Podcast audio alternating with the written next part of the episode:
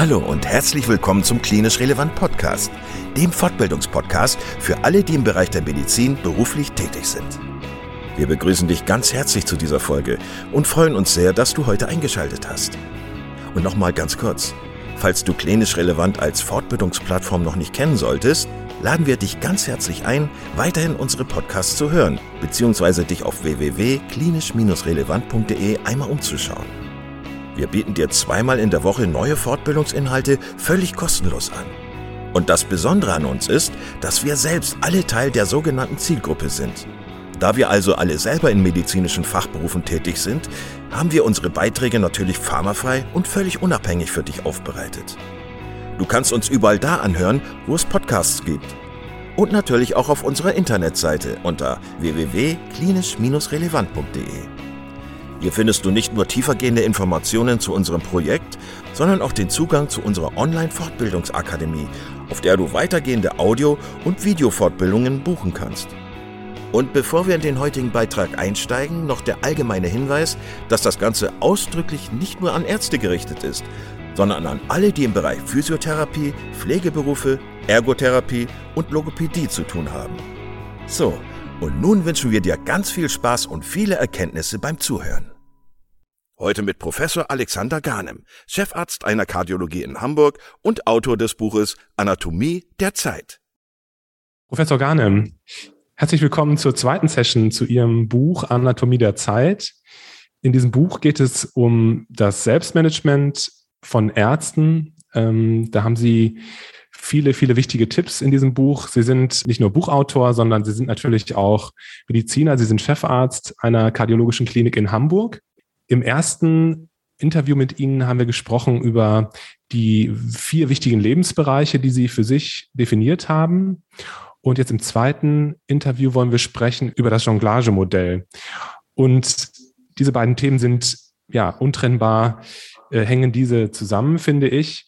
Und das mit dem Jonglieren, das resoniert sowieso mit mir, weil meine Frau letztlich häufig eine Redewendung benutzt, äh, wenn sie sagt, wir müssen versuchen, alle Bälle in der Luft zu halten. Damit meint sie, wir haben ja vier Kinder, äh, dass es schwierig ist, alle diese, alle diese Menschen, aber auch den Beruf, äh, das Private, das alles ja im Gleichgewicht zu halten.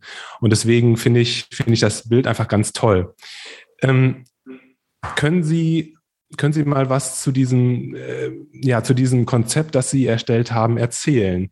Wie sind Sie, da, wie sind Sie dazu gekommen und warum äh, denken Sie, dass es wichtig ist, so viele oder alle Bälle in der Luft zu halten? Ja, zunächst mal nochmal vielen Dank für die Einladung, ähm, Herr Grun, zu klinisch relevant.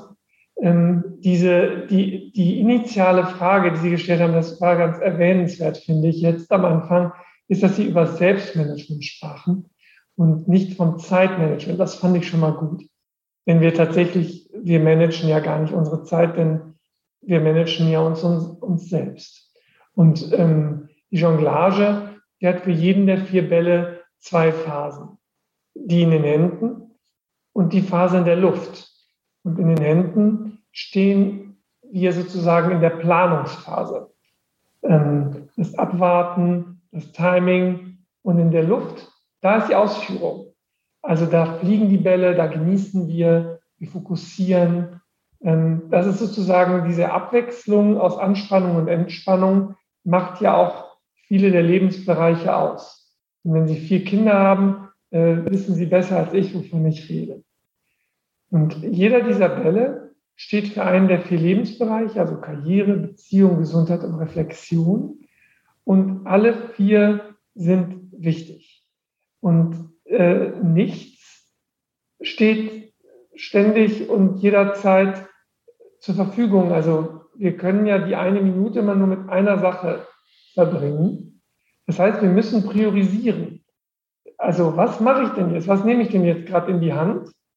Plane das, um es anschließend zu werfen und diesen Wurf zu genießen. Und ich glaube, dass das tatsächlich dieses Modell ausmacht dass man aus Spannung, Entspannung, aus dieser Zyklik, dann natürlich aus der Zyklik dieser vier Lebensbereiche und dann aus der stets und ständigen proaktiven und auch selbstgeführten Priorisierung. seinen Lustgewinn hat. Also das ist nicht fremdbestimmt. Sie können nicht fremdbestimmt jonglieren, sondern das ist reine Selbstbestimmung. Und diese drei Dinge, die finde ich gut am Selbstmanagement, dass man die Bereiche im Auge hat, im Blick hat, zwischen Anspannung und Entspannung selbstbewusst und selbstbestimmt die Bälle werfen kann. Und das auch so hoch und so schnell man selbst will. Das heißt, wir sind tatsächlich, haben die ganze Zeit die Sache im Griff und können planen und genießen. Das ist irgendwie eine schöne Kombination.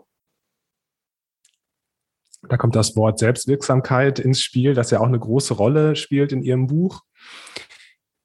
Sie haben in Ihrem Buch auch beschrieben, wie Sie aus Ihrer Sicht es sinnvoll finden, dass man als Arzt, um seine Karriere durchzuziehen, um seine Karriere ja zu einem guten Ende zu bringen, sozusagen, wie man die Bälle werfen sollte, welche Bälle zu welcher Zeit möglicherweise sinnvoll sind. Können Sie da etwas zu sagen?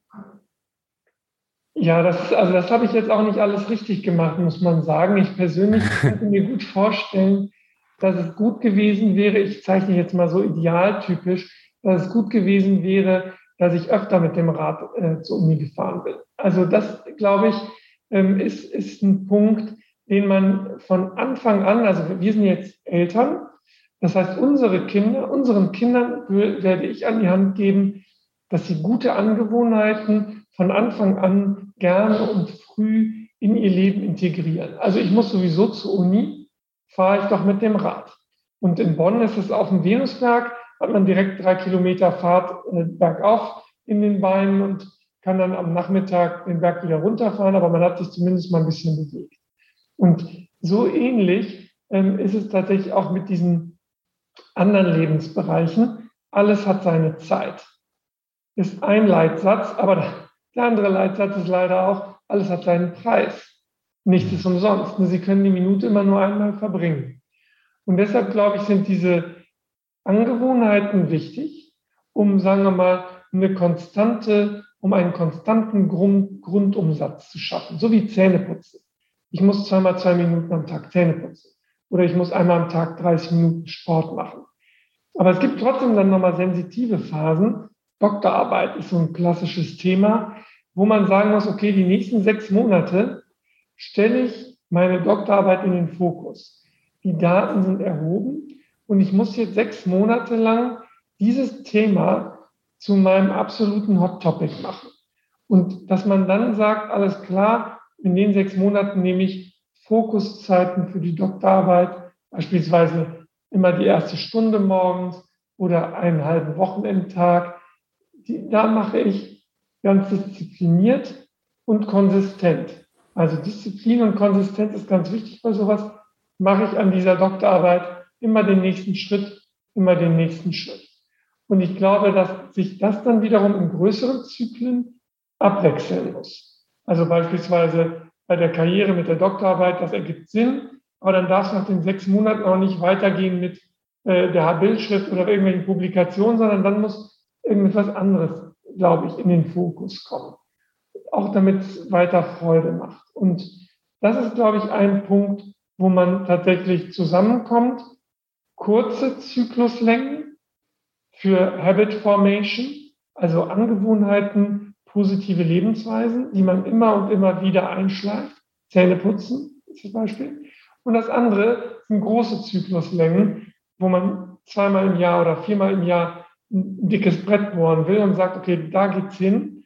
Und dann macht man immer morgens in der ersten Stunde oder samstags vormittags nur an diesem einen Thema fokussiert weiter bis man es abgearbeitet hat. Das sind so die, das sind so die Zyklen, in denen ich tatsächlich solche Dinge bearbeite. Sie haben in der ersten Session ein ähm, Zitat gebracht, das lautet, das Leben wird vorwärts gelebt und rückwärts verstanden. Und das finde ich, äh, das finde ich, das kann ich auch total gut nachvollziehen.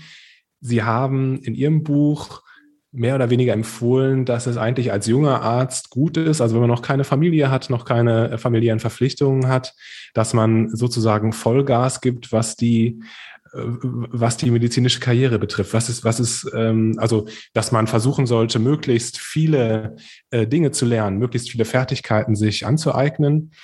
Und das ist ein Tipp, den ich gerne gehabt hätte, äh, als ich zu diesem Zeitpunkt äh, Arzt war. Also das, das ist was, was ich ganz, ganz äh, toll finde, weil ja, im Nachhinein ist es halt so, dass Zeit nochmal anders gewichtet werden muss, wenn, wenn man eben Familie hat und Kinder hat.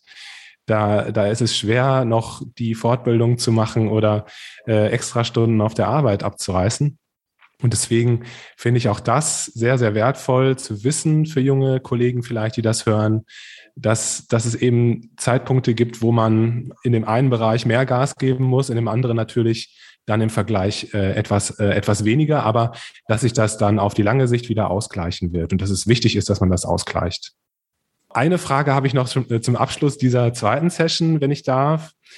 Was sagen Sie jungen Kolleginnen und Kollegen, die nicht wissen, was sie wollen?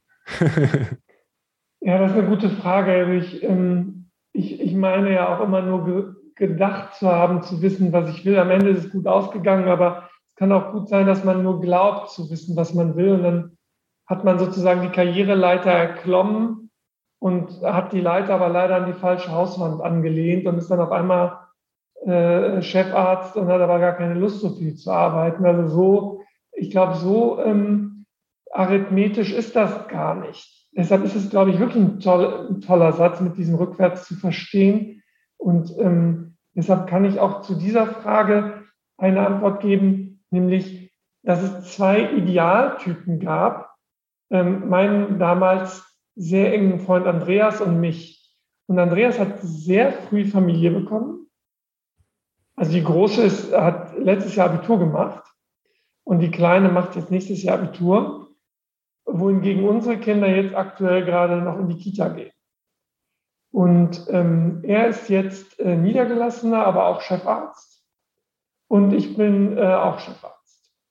Und was ich ganz interessant fand an diesen beiden Lebenswegen ist, dass egal wie sie anfangen, also auch wenn sie langsam anfangen bezüglich der Karriere und intensiv anfangen bezüglich der Familie, dass sie auf ein Konto einzahlen.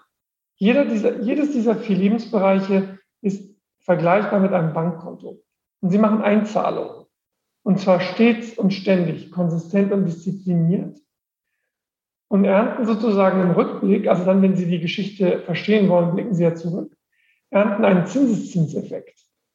Und ich fand es beeindruckend, wie schnell dieses Konto, dieses Familienkonto von Andreas voll war und wie easy er dann die Karriere nachziehen konnte.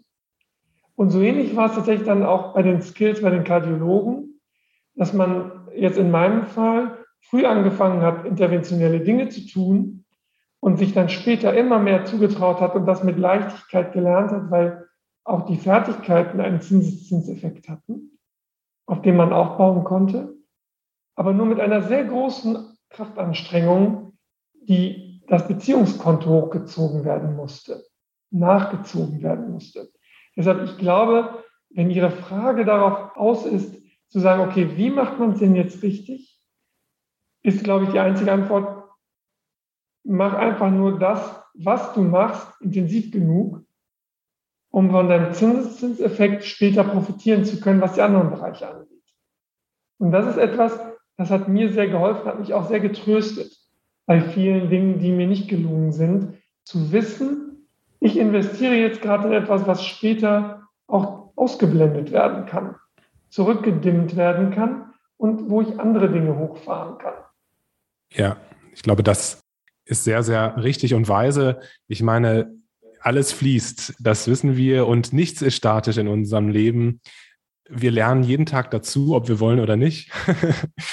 Und ich finde es spannend, dass Sie als Chefarzt sagen, klar, man kann äh, zu einem Zeitpunkt seines Lebens dieses Ziel haben, Chefarzt zu werden, aber es kann durchaus so sein, dass man dann an dem Tag, wo man Chefarzt ist, feststellt, dass das eigentlich nicht das ist, was man wollte. Und das ist aber auch okay, weil ähm, man kann immer nur von seinem jetzigen Standpunkt mit seinem jetzigen Wissen und seiner jetzigen Erfahrung entscheiden und Entscheidungen treffen. Und solange man alles gegeben hat und solange man intensiv genug versucht hat, ist doch, ist doch alles in Ordnung, finde ich.